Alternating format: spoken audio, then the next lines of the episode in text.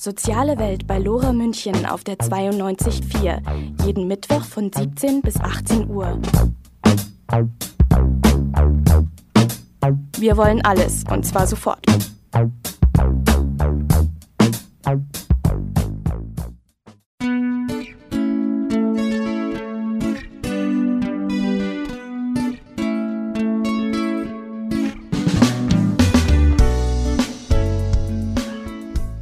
Bewegtes Lernen. Ja, wir bringen Bewegung ins Lernen. Das hier ist kein bräsiges Bildungskolleg, sondern eine bunte Sendung über Lernen in Bewegung. Nicht nur körperlich, auch mental, also zwischen den Ohren. Es geht nicht um Vormachen, Nachmachen, Maulhalten, sondern um sinnliches Lernen. Mit Emotionen, mit intensivem Erleben. Jeden fünften Mittwoch hier bei Lora München 924.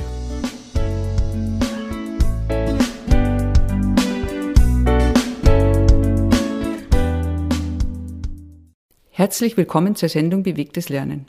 Wir berichten diesmal vom Kongress Erleben und Lernen an der Uni Augsburg. ErlebnispädagogInnen diskutierten in 23 Workshops über Umbruch und Aufbruch in der Erlebnispädagogik. Naja, das war zumindest das offizielle Leitmotiv des Kongresses. Natürlich ging es auch darum, was sich Neues tut in der Szene. Und man schaute auf Themen, die in jüngster Zeit deutlich mehr gesellschaftliche Relevanz bekommen haben. Nachhaltigkeit, Ökozentrismus, Genderfragen. Daneben Vorträge, Aktivitäten unter freiem Himmel und viel Zeit zum Networken, wie es auf Neudeutsch heißt. Doch nun zu den Akteuren des Kongresses Erleben und Lernen. In sechs Interviews haben wir mit ReferentInnen gesprochen, die auf dem Kongress Workshops angeboten haben. Im ersten Interview geht es unter anderem um Zirkuspädagogik.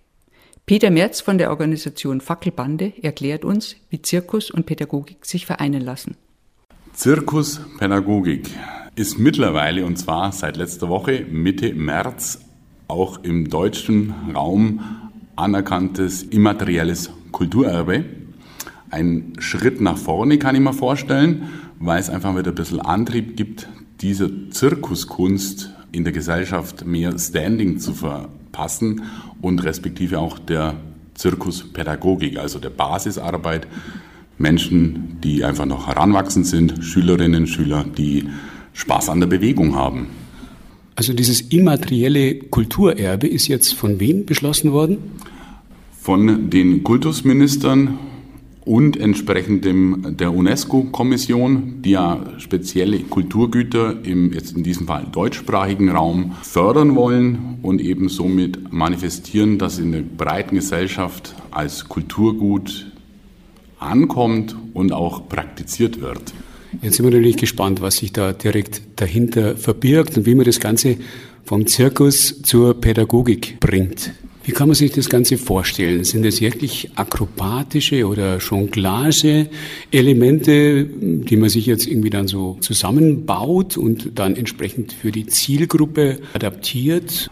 Was eine schöne Erkenntnis war, dass niedrigschwellige Bewegungskünste, also in verschiedenen Facetten die Einfachheit des Spielmaterials, auch des wirklich Könnens. Man muss nicht der große Artist sein, sondern einfach Mensch, der Spaß an der Bewegung hat oder sich daran mal ausprobiert und entdeckt, dass er Spaß an dieser wow, ästhetischen Kunst hat und mehr in einem drinsteckt, als man vielleicht am Anfang erwartet hat. Daraus resultiert, einfache Materialien auch zu verwenden. Ein Jonglierball, drei Stück passen in jede Handtasche, in, jeden, in jede Tasche.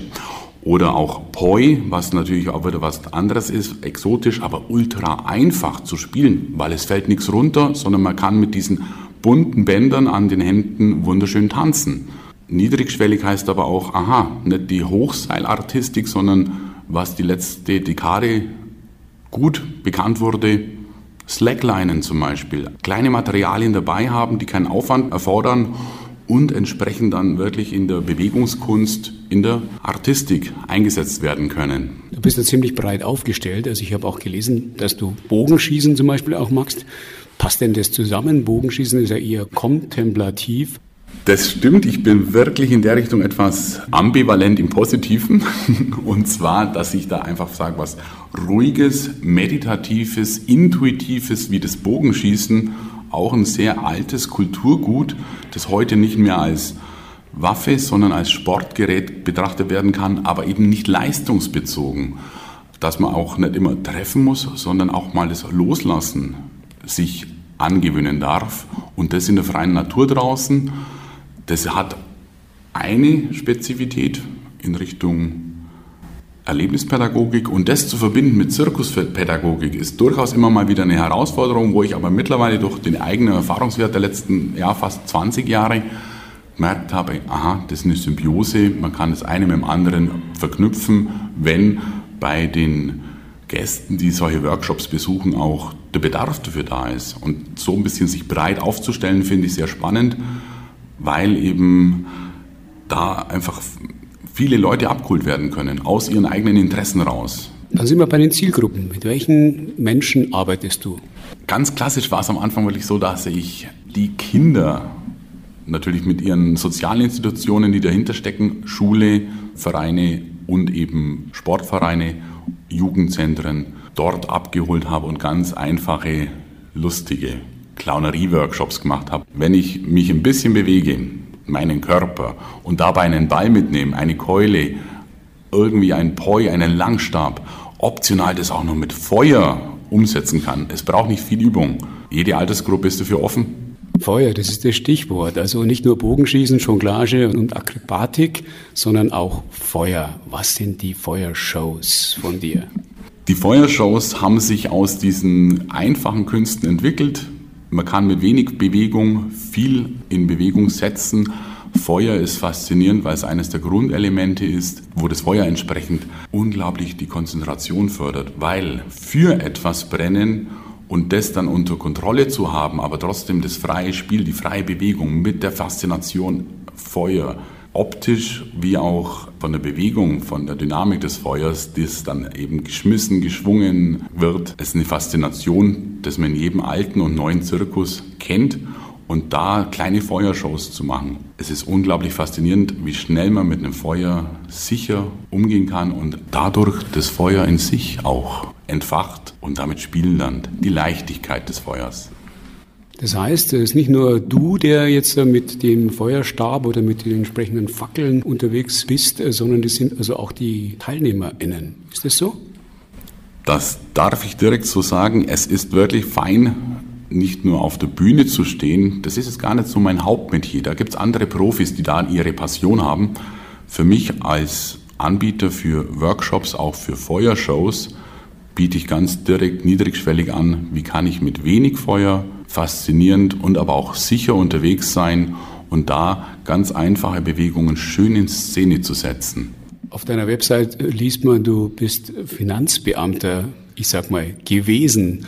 Wie kommt man denn als Finanzbeamter zur Erlebnispädagogik oder zur Zirkuspädagogik?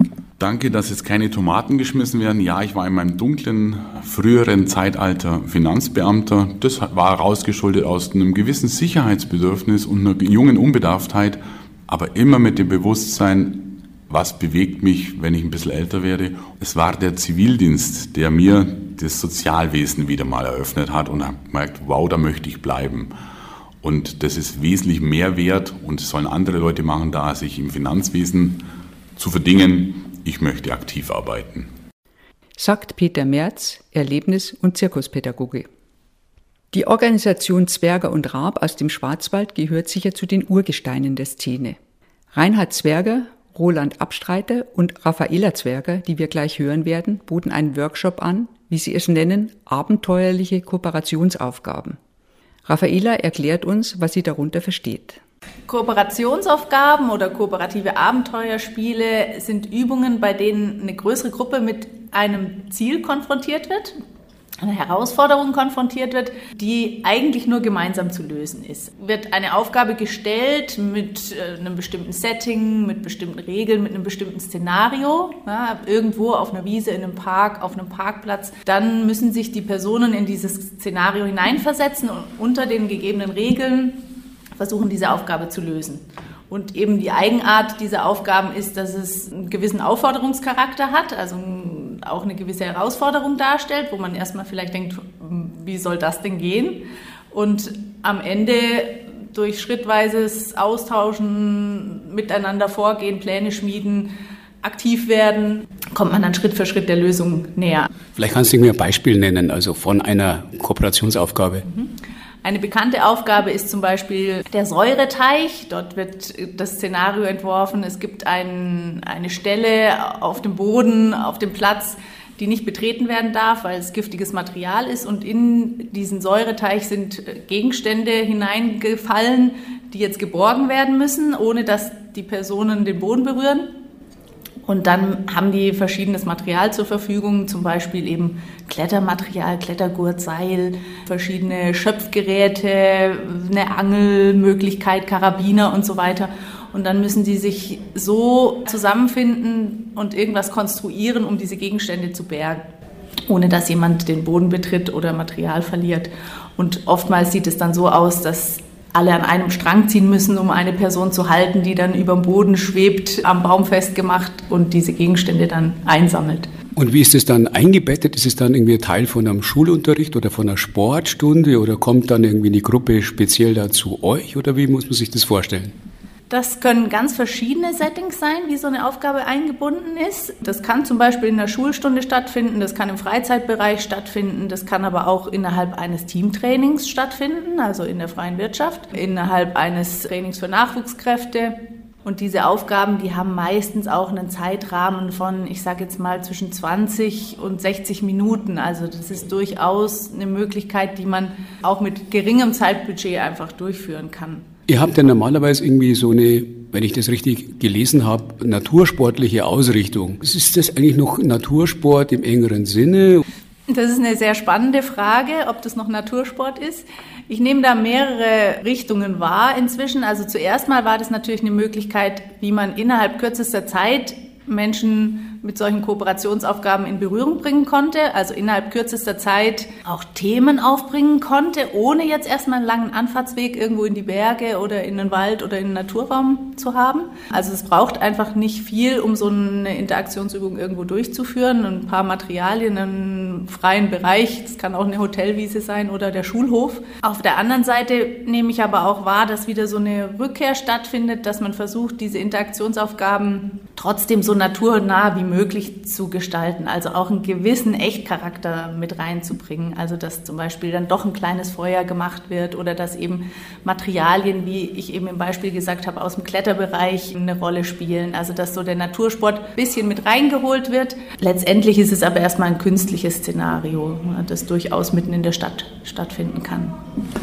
Bei meinen Gesprächen mit anderen ErlebnispädagogInnen ist immer wieder gesagt worden, ja, das waren also jetzt 28 Tage, wo dann eine Gruppe zusammen war und dann ist dann wirklich richtig viel passiert. Ist das jetzt auch irgendwie so typisch, dass jetzt auch äh, diese Sequenzen, diese Aktionen eigentlich immer kürzer werden? Das ist durchaus typisch, dass diese Sequenzen kürzer werden. Die Menschen haben nicht so viel Zeit, es sind andere Anforderungen da. Geld spielt natürlich auch eine Rolle, ähm, Erreichbarkeit von Naturräumen spielt eine Rolle. Ganz verschiedene Faktoren, die dazu geführt haben, dass solche Lernprojekte eben eher konzentrierte Räume bieten, also auch zeitlich konzentrierte Räume und auch inhaltlich konzentrierte Räume. Also dadurch, dass man sehr schnell im Spiel ist sozusagen, also erstmal fühlt es sich vielleicht an wie Spiel, aber trotzdem kommen sehr schnell auch ernste Themen dabei zutage. Und ich glaube, es ist tatsächlich auch so ein Effekt von ja, Beschleunigung oder nochmal Intensivierung von Themen innerhalb kürzester Zeit. Natürlich passieren bei einer 28-Tage-Expedition nochmal andere Dinge, aber ich finde es immer wieder erstaunlich, was auch in 45 Minuten schon an wirklich relevanten, ernsten Themen aufkommen kann, die die Menschen sehr bewegen. Diese Sequenzen, wo du sagst, die sind dann mal ein paar Minuten und gehen dann vielleicht bis zu eine Stunde, sind die dann irgendwie eingebettet in ein größeres Setting?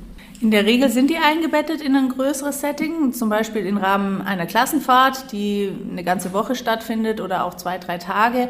Und dann gibt es eben verschiedene Sequenzen, wo dann solche Teamübungen eine Rolle spielen, wo dann innerhalb eines Tages da auch schrittweise aufeinander aufgebaut wird mit verschiedenen Übungen. Das kann auch innerhalb von Trainingstagen stattfinden, wenn man jetzt wieder freie Wirtschaft zum Beispiel anschaut oder eben auszubildenden Trainings, was ich vorhin schon gesagt hatte.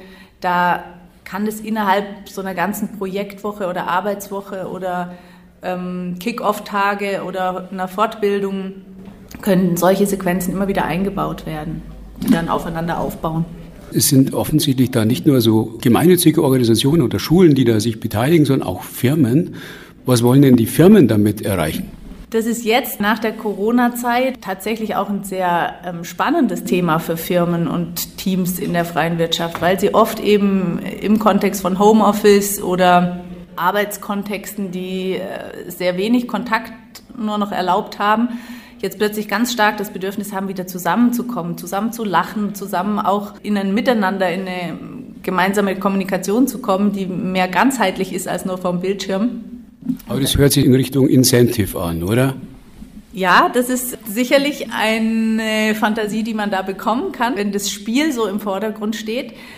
Wenn man es anders formuliert, geht es vielleicht mehr um herausfordernde Situationen schaffen, die erstmal Lust machen, auch sich zu beteiligen, die ähm, eine Aktivierung bieten und dann aber gemeinsam zu schauen, okay, was ist denn jetzt gerade gewesen? Wir haben eine Übung gemeinsam gemacht und stellen aber fest, dass da tatsächlich auch Alltagsthemen, die durchaus ernst und relevant sind, da eine Rolle gespielt haben. Und dann schaut man in einem zweiten Schritt in der sogenannten Reflexion da nochmal drauf und versucht auch einen Transfer herzustellen, also zu schauen, was hat denn jetzt diese Übung tatsächlich mit unserem Arbeitskontext zu tun? Welche Parallelen können wir da ziehen und welchen Mehrwert auch daraus generieren? In der Vorbereitung habe ich gelesen, dass dieses böse Wort von der Parkplatzpädagogik rasiert. Könnt ihr damit umgehen? ja, wir benutzen das auch selber manchmal. Ähm, ja, das ist natürlich so ein bisschen leicht herabschauend oft gemeint. Ja, das ist ja nicht die richtige Erlebnispädagogik, sondern nur die Parkplatzpädagogik. Sie hat aber durchaus ihre Vorteile und ich würde mal sagen, lieber mit den Menschen auf dem Parkplatz in Bewegung kommen als gar nicht. Und da ist dann oft tatsächlich auch eine Kosten-Nutzen-Analyse. Also wenn Menschen bereit sind, sich da motivieren zu lassen und als Gruppe miteinander zu agieren, dann ist es ja erstmal egal, wo das passiert. Es ist ja am Ende wichtig, dass was passiert, dass man in Bewegung kommt, dass man in Austausch kommt und dass es einen Mehrwert hat am Ende für die Gruppe. Soweit Raffaela Zwerger von Zwerger und Raab aus dem Schwarzwald. Jetzt sind wir schlauer und wissen, was man unter abenteuerlichen Kooperationsaufgaben versteht. Rausch und Risiko, so heißt der Workshop, den Daniel Masterlerz vom Raphaelshaus Dormagen leitete. Bekanntlich werden sowohl in Risikosituationen als auch im Rausch Botenstoffe ausgeschüttet, was unseren Gesprächspartner zu folgender Frage führt. Ist es okay, wenn wir Dopaminausschüttungen provozieren bei Kindern und Jugendlichen, die ja sicherlich eine gewisse Nähe zur Sucht haben? Die Dopaminausschüttungen sind ja identisch, die ich durch Sport habe, wie die ich durch Drogensucht habe, ob das redlich ist. So, da habe ich lange drüber nachgedacht und ich halte das für sehr redlich. Ne? Weil ich glaube einfach, ich biete den Kindern eine andere Alternative. Also ich, ich streite nicht ab, dass es eine Sportsucht gibt, eine Verhaltenssucht. Das streite ich überhaupt nicht ab. Und ich kenne auch, glaube ich, in meinem Sporterleben viele, die da reingeraten sind. Aber es ist für mich auf jeden Fall eine akzeptablere Sucht als eine andere. Also ich werde weiterhin und vermehrt mit Erlebnissen arbeiten bei Kindern und Jugendlichen, die ganz, ganz intensiv sind weil ich glaube, damit kann man ganz viel bewirken. Das habe ich bei mir selbst erlebt und möchte ich gerne weitergeben. Wird denn diese neue Erkenntnis an deiner Praxis etwas verändern? Gehst du mit irgendwie einem anderen Bewusstsein jetzt nach diesen Erkenntnissen in deine Praxis rein? Das weiß ich nicht. Ich weiß aber, dass es meine Überzeugung verändert hat, erlebnispädagogisch zu arbeiten. Also die Erlebnispädagogik, wie die Pädagogik insgesamt, muss ja immer damit kämpfen mit Glaubwürdigkeit. Also macht das überhaupt Sinn? Konnte das letztendlich nie begründen.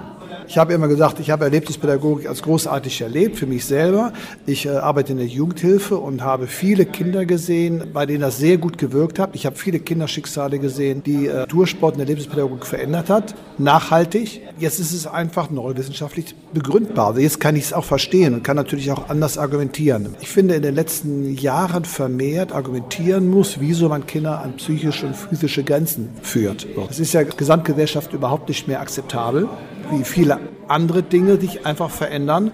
Und da kommt man häufig in Erklärungsnot. Wie soll ich sagen, na, es macht absolut Sinn, mit Kindern 200 Kilometer Fahrrad zu fahren, also bis sie wirklich an ihre absoluten Grenzen kommen, wenn sie es denn freiwillig machen, weil es etwas auslöst. Und das kann ich jetzt einfach ja, biologisch begründen. Und das ist einfach eine große Hilfe für mich. Du warst ja mit Jugendlichen auf längeren Fahrradtouren, wo man sagen wird, wie kann man denn sowas überhaupt durchhalten? Welche Distanzen sind denn da gefahren worden von dir mit deinen Jugendlichen? als katholische Einrichtung haben wir so Wallfahrten gemacht, das Santiago de Compostela und so weiter. Da fing man mit 70 Kilometer an und dann habe ich irgendwie das System herausbekommen und habe vor allem herausbekommen, wie wir erwachsene Kinder motivieren können. Und habe erfahren, dass die absolute Kompromisslosigkeit von den Kindern geliebt wird. Also sie wird akzeptiert. Und ja, letztendlich, das war ja die Frage, letztendlich haben wir Durchschnitte von 200 Kilometern pro Tag gefahren. Dormagen Santiago de Compostela in den Osterferien, jeden Tag ohne Pausentag 200 Kilometer. Das jeden Tag 200 Kilometer?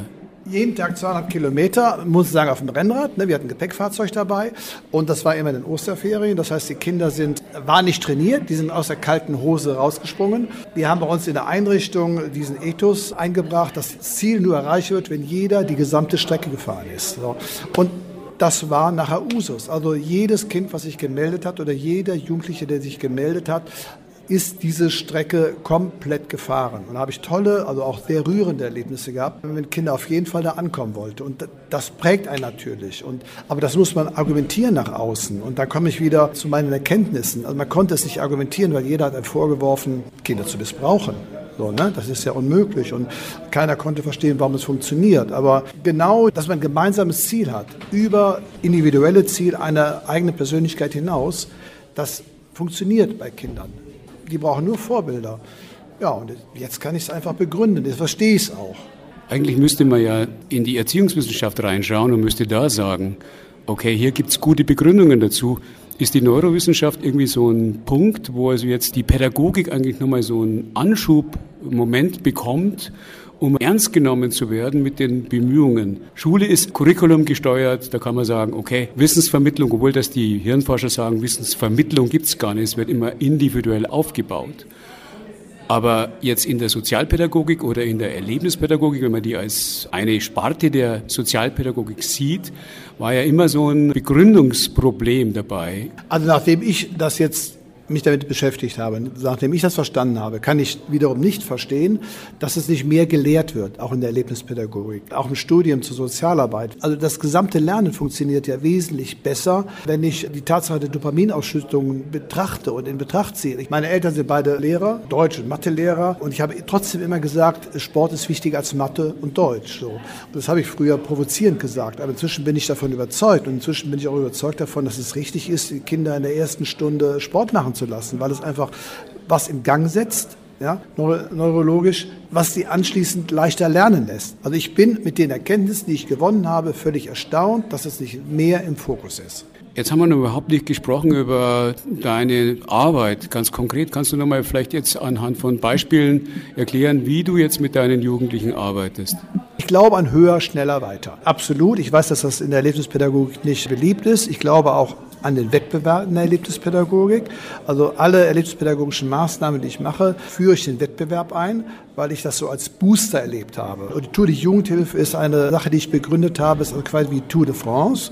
Ähm, das machen wir in den Osterferien immer und da laden wir alle Einrichtungen in NRW ein und die Kinder fahren dann zehn Tage von Einrichtung zu Einrichtung. Es gibt Verwertungsklassen. Eine fährt ungefähr 90 Kilometer, 130 Kilometer. Die Kinder kommen, äh, fahren morgens los, von der Rampe, der wird die große Rampe äh, aufgebaut. Dann fahren die den ganzen Tag und kommen abends in einer anderen Einrichtung an, die Gastgeber ist, die uns bekocht. So bauen wir das Netzwerk auf von Einrichtungen, die diese erlebnispädagogische Idee kennenlernen. Und abends werden dann halt die Kinder wie bei der Tour de France, die, das erste Team kriegt ein Trikot, also das ganze Team kriegt das gelbe Trikot und gibt ein Bergtrikot, gibt ein Sprinttrikot und es gibt eine Siegerehrung und es wird die Europafahne mit der Europahymne aufgezogen. Also es werden, wird auch mit den Bildern gearbeitet, die die Kinder aus dem Fernsehen kennen, die sie emotional berühren.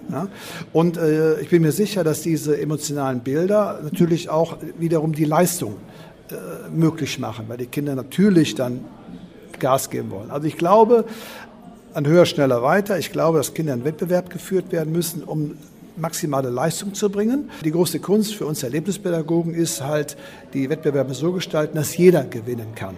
Das ist die eine große Kunst. Und die zweite große Kunst ist, ähm, jeden Platz zu feiern. Also den letzten und den ersten. Weil das das geht auch ein bisschen, finde ich, aus dem Blickwinkel, dass Sieg und Niederlage einfach zum Leben dazugehören. Man muss beides erleben als Jugendlicher und als Kind.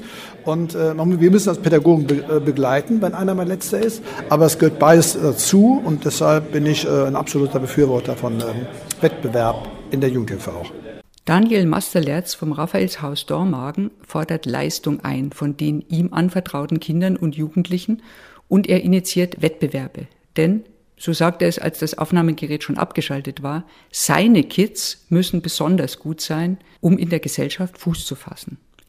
Individualpädagogik. Was ist das schon wieder? Vielleicht das Gegenteil von Schule?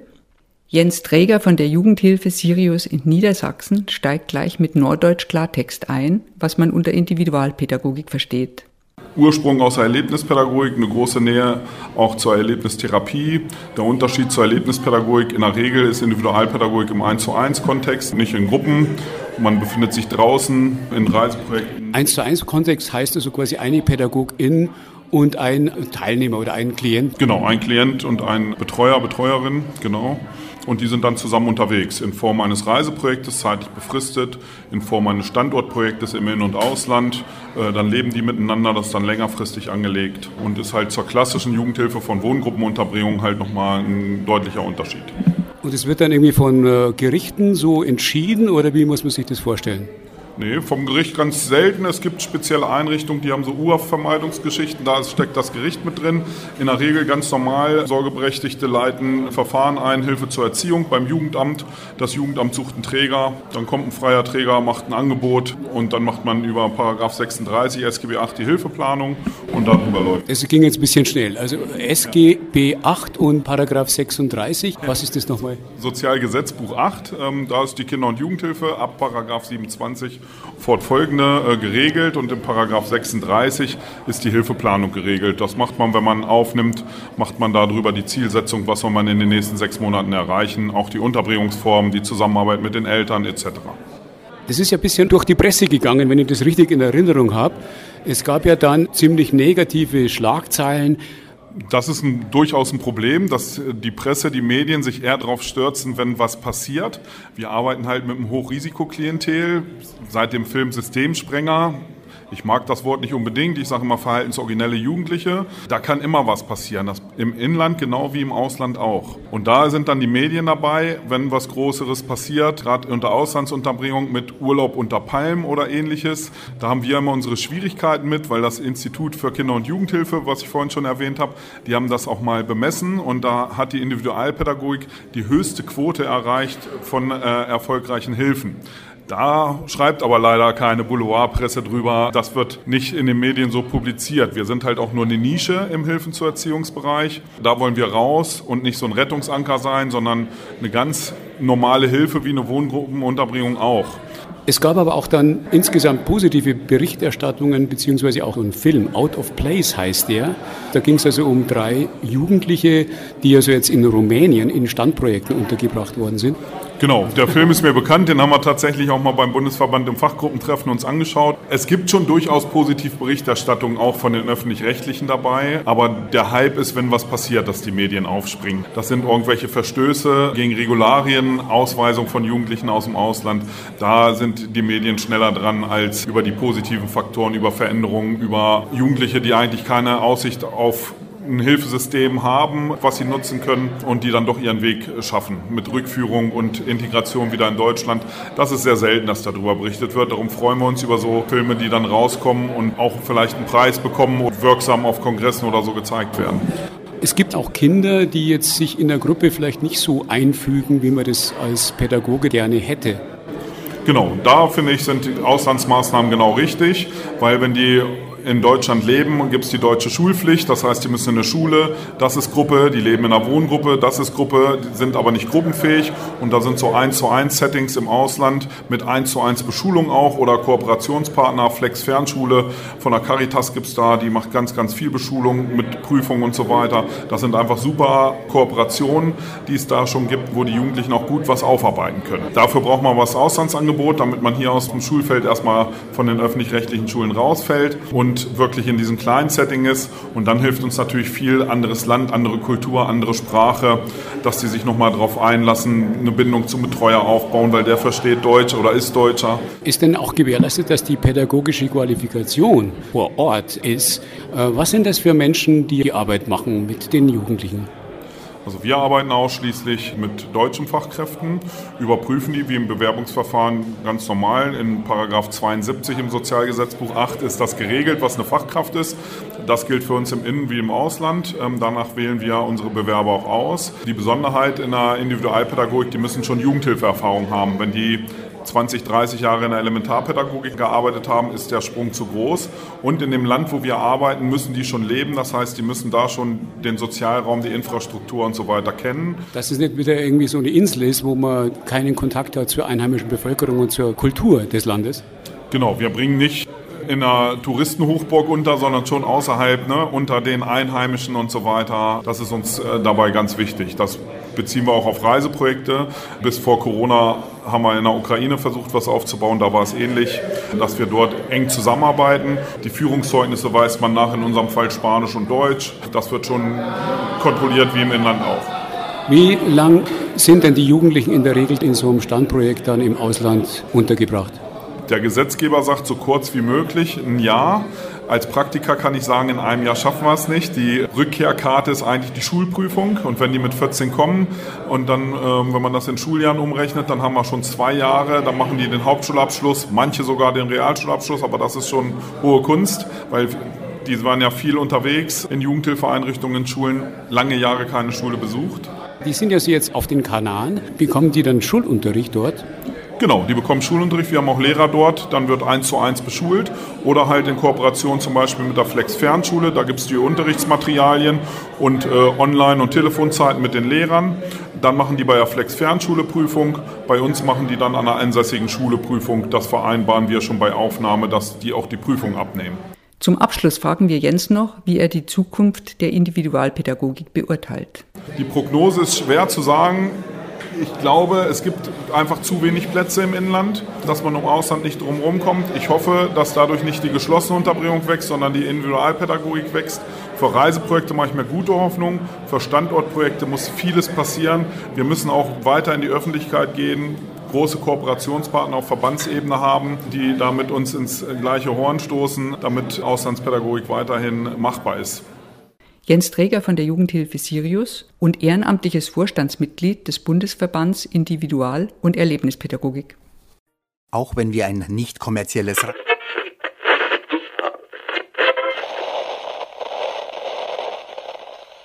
Ohne euch wird's still bei Lora. Wir brauchen eure Unterstützung. Spendet jetzt oder werdet Mitglied im Förderverein. Mehr dazu im Internet unter lora924.de. Unser nächster Gesprächspartner ist Reinhard Beik Schneider aus Wien, der nicht nur schlaue Bücher und Zeitschriftenbeiträge schreibt, sondern auch einen Podcast betreibt. Er führt uns sehr detailreich hinein in die Geschichte der Erlebnispädagogik und schaut dabei im Besonderen auf angelsächsische Länder. Sein, wenn man so will, Hauptwerk ist das Buch Die moderne Erlebnispädagogik, das der Augsburger Zielverlag herausgibt. Wir fragen ihn als erstes, was er darunter versteht. Na, ich würde sagen, die moderne deutschsprachige Erlebnispädagogik, die also kann man sagen, so ab 1986 einsetzt, unterscheidet sich halt von der nicht modernen und wahrscheinlich wird sie irgendwann auch wieder nicht modern sein. Also momentan ist sie noch modern aus meiner Sicht. Also als Zielpublikum wesentlich größer ist und die Handlungsfelder wesentlich größer sind und die, die theoretischen Ansätze wesentlich, wesentlich größer. Also wenn man so historisch zurückgeht, wäre so unter der klassischen Erlebnispädagogik könnte man so verstehen, diese traditionelle eigentlich Abenteuerpädagogik mehr, das ist ja das, was man sich so auch vorstellen kann. Also das sind diese Gipfelerlebnisse, eine Gruppe geht auf den Berg, macht einen Track irgendwo hin oder Kanufahrt über mehrere Tage. Das heißt eher, sagt man so, diese ganzen natursportlichen Formen des Bewegt- und Unterwegssein. Das ist auch das, was man am meisten sieht von außen. Da sagt man, ah, ganz klar, kann eine Lebenspädagogik sein oder halt eine Wandergruppe. Nämlich von außen sieht man den Unterschied nicht.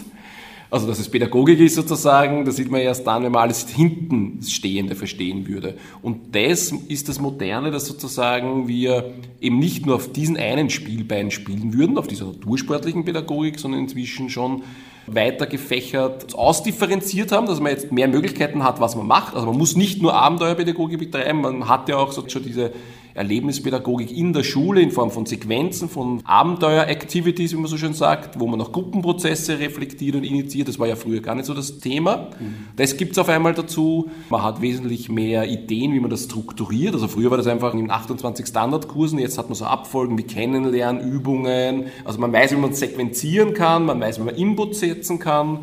Es ist angekommen in der Erwachsenenbildung, also früher klassisch aus den Kinder kommend. Inzwischen hat man auch wirklich in Fortbildung, also dann würde es im Outdoor-Training heißen, mhm. wo man gezielt was trainieren kann, zielorientiert. Und das ist einfach vielfältig da und was das letzte Moderne, glaube ich, ist, dass man auch jetzt im Gegensatz zu früher, wenn man gesagt hat, es gibt keine Definition, sagen kann, was es ist. Es ist eine nicht alltägliche Form, das muss man sagen. Also Erlebnispädagogik ist nicht alltäglich in der Form, wie man es anbietet. Und es ist eine herausfordernde, ernsthafte und man würde es wahrscheinlich umschreiben mit ganzheitlicher Pädagogik. Das richtige Ding, was uns eben von anderen Formen der Pädagogik unterscheidet, ist eben, dass wir ganzheitlich sein können. Durch das wir aktiv draußen sind. Das heißt, das handlungsorientierte Element muss drinnen sein. Und damit ist es einfach eine andere Dimension, die auch angesprochen wird. Es gibt zwar Indoor-Formen, aber de facto haben sie immer was mit Körperlichkeit und Bewegung zu tun. Das ist das Entscheidende. Und damit werden einfach ganz andere äh, Regionen noch angesprochen und so weiter. Und das unterscheidet uns schon, ja, von anderen Formen der Pädagogik. Und wie das dann gelagert ist, Kurzzeitprojekte, Langzeitprojekte, Segelprojekte oder Training für eine Firma, das ist dann wieder ganz unterschiedlich. Schauen wir da ein bisschen zurück in die Geschichte 1941 ist ja sowas wie ein Startpunkt. Vielleicht kannst du ein bisschen was erzählen von der Geschichte und wie sich das dann bis in die 80er Jahre dann so entwickelt hat. Ja, also die Wiege, ich sage immer, der institutionalisierten Erlebnispädagogik, weil man findet auch immer wieder Versatzstücke, wo es es nicht schon überall gegeben hat oder in irgendeiner Form schon mal vorhanden war, so ein Ansatz. Also es ist jetzt nicht so, wir haben da jetzt nichts erfunden. Also der Begründer, aber der Begründer der institutionalisierten Erlebnispädagogik, der Kurt Hahn, hat ja auch gesagt, also im Endeffekt hat es gibt so einen Spruch, den man dem anderen in den Mund gelegt hat, eigentlich haben wir alles gestohlen. Also wir haben gut, heutzutage würde ich sagen, eklektisch gesammelt, was passend ist. Äh, aber institutionalisiert tatsächlich 1920 hat es eine Schulform gegeben und das ist in der lebenspädagogischen Geschichtsschreibung oft ein bisschen Lustigerweise ist die deutschsprachige Geschichtsschreibung sehr unterschiedlich zur englischen. In der deutschsprachigen quasi so richtig in die Lebenspädagogik in Deutschland hat so quasi eigentlich 1952 begonnen. 51, 52. Das 41 war jetzt auf England bezogen. Genau. Natürlich, das muss man gleich dazu sagen, weil wahrscheinlich wird die eine oder andere Hörerin erschrecken, wenn ich sage, 1941 ist sowas wie ein Startschuss der Erlebnispädagogik. Ja, das Interessante ist, das ist auch ein Thema, was ja selbst in, in, der Erlebnispädagogik bis jetzt noch nicht angefasst wurde. Also wenn man jetzt das Handbuch Erlebnispädagogik nimmt, wird man keinen Artikel finden, der von der Zeit von 33 bis 45 handelt. Die Zeit, wo erlebnispädagogische Formen von Herrn Hahn quasi Teil der nationalsozialistischen Bildungspraxis war, die, die wieder auch jetzt noch schön ausgeklammert. Also das wäre so ein Thema, was mich auch nochmal interessieren würde, weil es hat es gegeben. Und war dann auch nachher so ein Start, also so ein, ein Hemmschuh kann man nicht sagen, aber natürlich ein Problem, weil die Leute gesagt haben, also das war eigentlich der, der Grund, warum dieser Rettungsdienst so im riesigen Vordergrund gewesen ist in der deutschsprachigen Erlebnispädagogik. Kurt Hahn kam aus wohlhabenden Verhältnissen, industriellen Verhältnissen, war schon sehr früh einfach aktiv, war, was die wenigsten wissen, der, der Sekretär vom letzten Reichskanzler. Also das sage ich nur deswegen, weil man dann sieht, also das war schon ein Mensch, der hatte Einfluss, der hatte Geld und er war Jude. Und das heißt, wie er 1920 mit dem ehemaligen Reichskanzler die erste Schule gegründet hat, die Schule Schloss Salem. Das ist die erste Form, institutionalisierte Form von Erlebnispädagogik.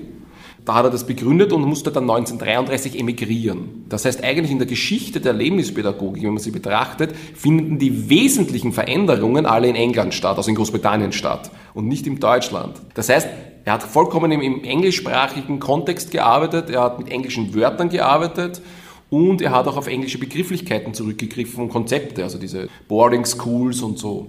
Also das ist einer der Gründe, glaube ich, warum diese Form der Pädagogik einfach einen weltweiten Zug, also äh, weltweit sich verbreiten hat können, weil sie da sozusagen ja auch den Zugang gehabt hat zum, man muss auch ganz ehrlich sagen, zum, sage ich jetzt einmal, angloamerikanischen kolonialen Raum. Das ist schon eine, eine westliche Form der Pädagogik, auch wenn es in anderen Ländern geht.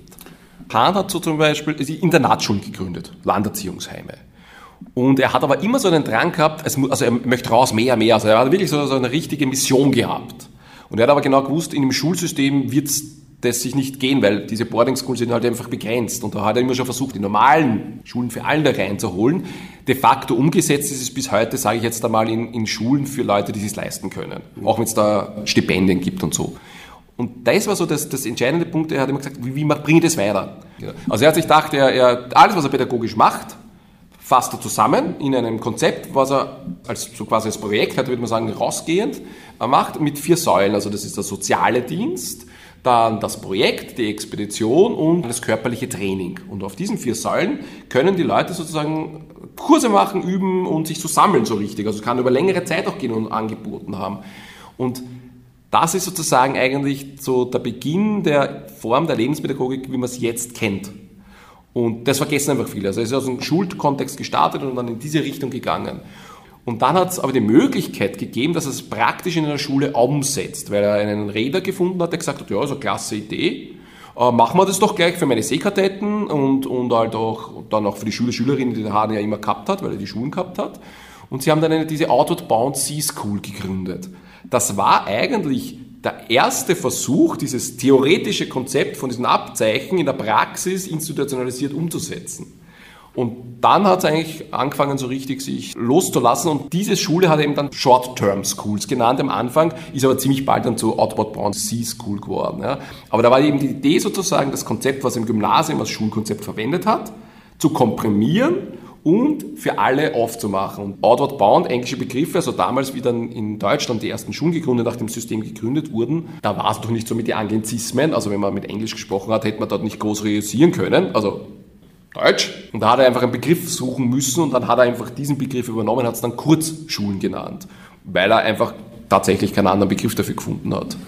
Vielleicht erklärst du nochmal Outward Bound. Was ist mit Outward Bound denn eigentlich ursprünglich gemeint? Outward Bound heißt eigentlich, also das ist ein Zeichen mit einer Flagge, die gesetzt wird bei einem Schiff, wenn es im Hafen liegt, dass sie bereit sind zum Auslaufen. Das war relativ praktisch, weil nämlich dann die Leute, die draußen alle umeinander gelaufen sind, die Matrosen zum Beispiel, haben gewusst, oh oh, es wird Zeit. Also Outward Bound, wir sind bereit zum Auflaufen. Die Message sozusagen, kommt zurück am Schiff, weil sonst sind wir nicht mehr da.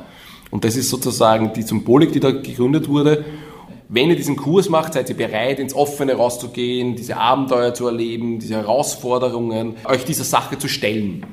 Also Wagnis und Bewährung ist zu dieser Zeit auch so ein großes Schlagwort. Das heißt, ja, es werden herausfordernde Zeiten kommen, ihr in der Gruppe werdet das bewältigen und auch daran werdet ihr wachsen als Gruppe damals. Also war damals noch sehr stark im Gemeinschaftskontext. Also allgemeine pädagogische Ziele würde man sagen im Gemeinschaftskontext. Nichts Spezifisches so Kommunikation trainieren, sondern als Gruppe gemeinschaftlich wachsen.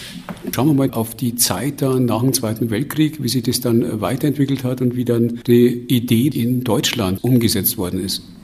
Hahn wollte immer auch in Deutschland sowas gründen und er hat eigentlich das System wie in Großbritannien eins zu eins nach Deutschland transferiert. Es gibt nur zwei Unterschiede.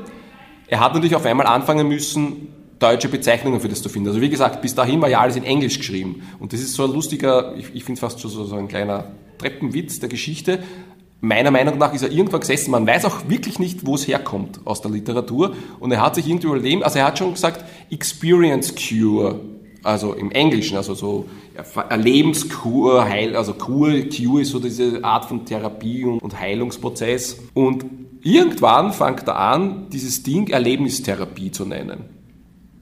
Man weiß nicht, warum man auf Erlebnis kommt. Es war vorher kein Begriff, also erstens mal, weil er in Deutsch geschrieben hat und vorher wir noch in Deutschland waren, war das auch nie ein Thema, was er großartig rausgehauen hat. Und es ist lustig, auf einmal wird das ein Wort Erlebnis da benannt. Ne? In Wirklichkeit, in der, in der Praxis heißt es dann immer Kurzschularbeit. Also der Begriff wird auch nur in schriftlich vom Hanse propagiert, der hat sich nicht durchgesetzt bis dahin, lustigerweise. Oder nachher dann noch. Und er setzt es um. Jetzt ist das noch interessant, es ist in der Nachkriegszeit, Kalter Krieg. Das heißt, eben die amerikanischen Besatzungsmächte oder auch die, alle anderen haben jetzt nicht großartig Hurra geschrien, da wird jetzt eine Schule mit, äh, mit Abenteuer, mit deutschen Kindern und Jugendlichen gemacht. Und ich glaube, und das lässt sich auch gut nachweisen, aus diesem Grund, wie es im deutschsprachigen Raum auch dieser Rettungsgedanke, also diese Säule des sozialen Dienstes und dieses Rettungsdienstes, den er zwar schon in England auch schon angekommen hat, aber im deutschsprachigen Bereich wird das aus meiner Sicht so richtig überbetont. Und ich habe so den Eindruck, da hat es damit zu tun, eh, alles gut, wir machen Rettung, also wir sind quasi auf der guten Seite. Es ist ja ganz spannend, wie es dann aus der sehr, sehr strukturierten und fast ein bisschen zwanghaften Gestaltung von den Kursen, wie es dann weitergegangen ist in Richtung Sozialpädagogik, in Richtung Offenheit bis zu einer modernen Erlebnispädagogik?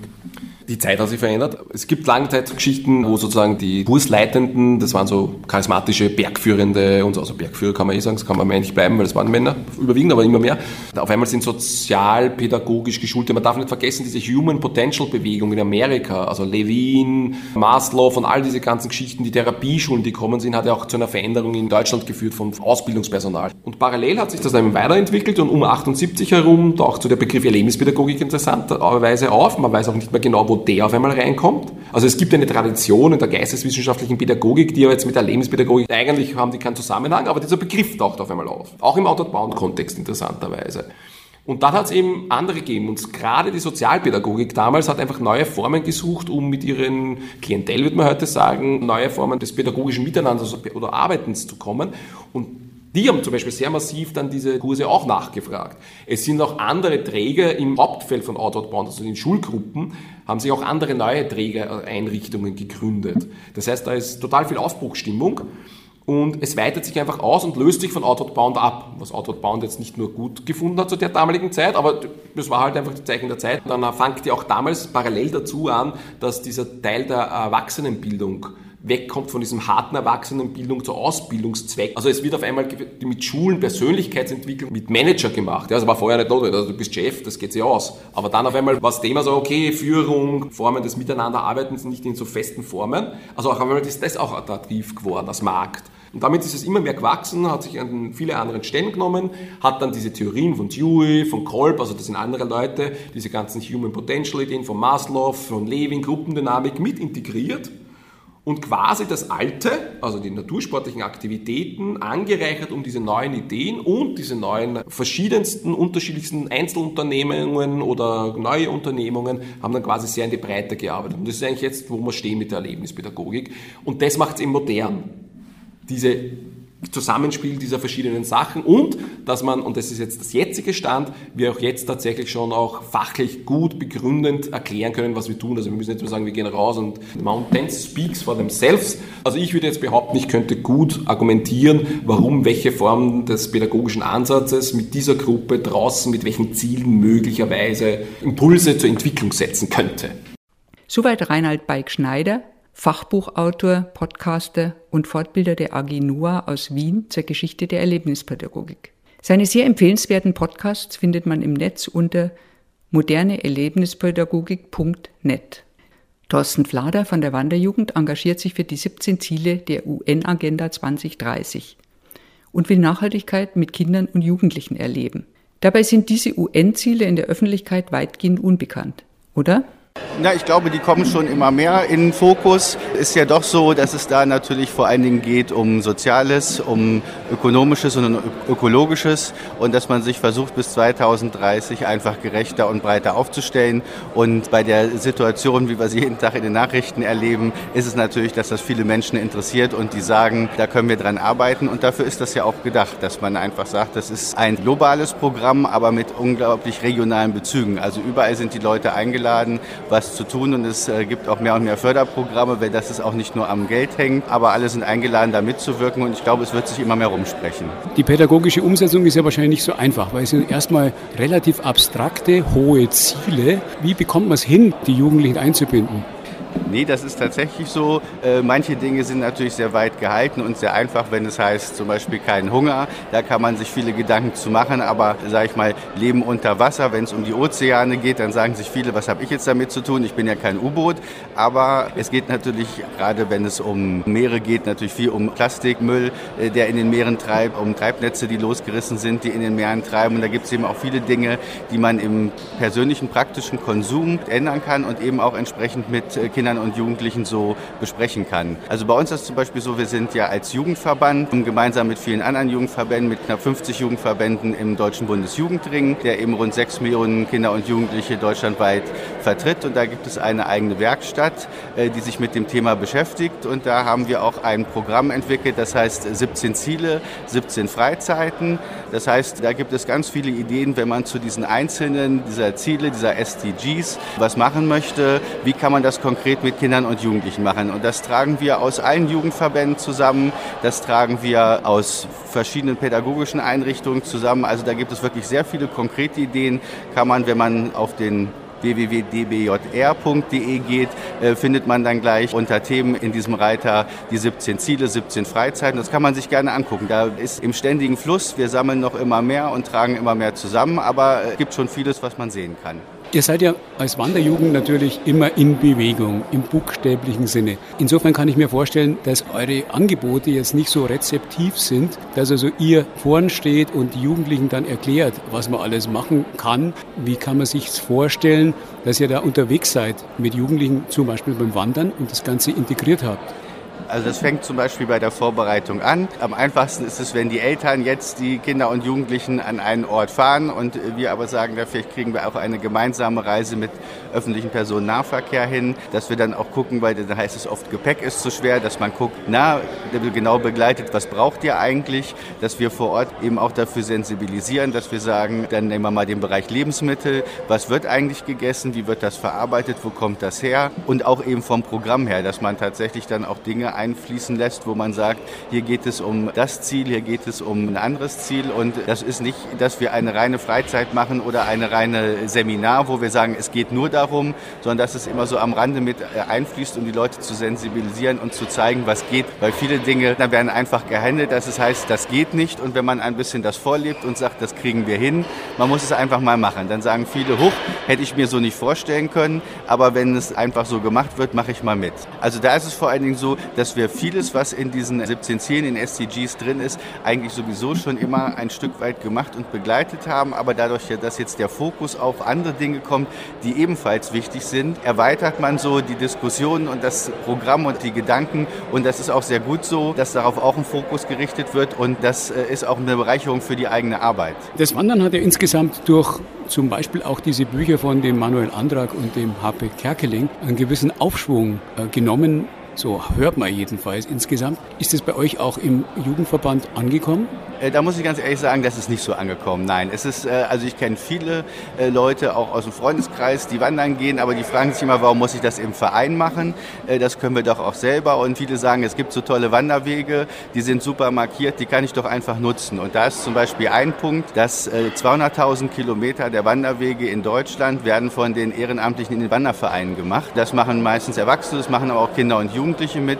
Und viele wissen einfach nicht, dass zum Beispiel die Wegeinfrastruktur eben von Wander Wandergruppen kommt. Und das ist einfach so konkrete Leistung, wenn ich die bekommen kann, wie ich darf in eine Hütte rein oder darf ein Schwimmbad benutzen oder so, da ist das in klarer Zusammenhang. Aber das hinter der Wegeinfrastruktur, die ich kostenlos benutzen darf, auch so viel hintersteckt. Also wenn man jetzt auf einmal, was niemand will, natürlich für die Wälder Eintritt zahlen müsste, es gäbe Ermäßigung für diejenigen, die im Verein sind, die die Wege markieren. Man wäre wahrscheinlich in Windeseile der größte Verein Deutschlands, aber das machen wir nicht, das will ja auch keiner, also dürften wir auch gar nicht so ganz davon ab, ist ja freies Betretungsrecht der Wälder. Aber oft wird nicht so der Zusammenhang gesehen äh, zwischen der Wegeinfrastruktur und den Vereinen. Und dann ist natürlich so, was wir eben auch merken, sind die Schulzeiten. Die Schulen sind immer länger da für die Kinder und Jugendlichen. Es gibt die Nachmittagsbetreuung. Und wenn die Kinder und Jugendlichen um 16, 17 Uhr aus der Schule kommen, äh, haben die oft nicht mehr so das Interesse, ins Ehrenamt zu gehen oder an Vereinsangeboten daran teilzunehmen. Das merken aber nicht nur wir von der Wanderjugend, das merken viele andere auch. Was nimmst du von dem Kongress ganz konkret mit, beziehungsweise was hast du dir denn so erwartet von dem Kongress? Na, einerseits, ich gebe ja gleich einen Workshop und ich hoffe, dass ich die Leute einfach von diesen, wie es schon vorhin genannt wurde, relativ abstrakt klingenden Zielen dafür begeistern kann, dass man denen tatsächlich super Arbeit machen kann und dass es auch immer mehr Materialien dafür gibt. Und allgemein erhoffe ich mir für alle, die hier sind, gute Impulse. Vor allen Dingen, wir haben es vorhin gehört, nach fünf Jahren das erste Mal wieder in Präsenz und es ist toll, wieder in Austausch zu kommen, gegenseitig sich Dinge vorzuschlagen, die man gemeinsam miteinander machen kann, neue Materialien zu sehen. Also ich glaube, das gibt einfach einen Ruck für die Arbeit, dass die Leute motiviert nach Hause kommen und sagen, das war toll und ich habe noch mehr Spaß, mit meinen Leuten was zu machen. Das war die Sendung Bewegtes Lernen auf Lora München. Die Redaktion hatte Bernd Heckmeier.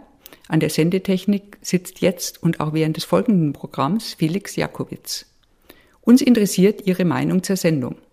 Anregungen, Kritik oder gerne auch ein positives Feedback schicken Sie bitte per Mail an kritik.lora924.de. Wir freuen uns über jede Rückmeldung. Durch die Sendung führte sie Ingrid Schäffler. Nachzuhören ist diese Sendung im Netz auf lora924.de. Weiter im Programm geht es mit dem Lora Magazin. Bleiben Sie dran.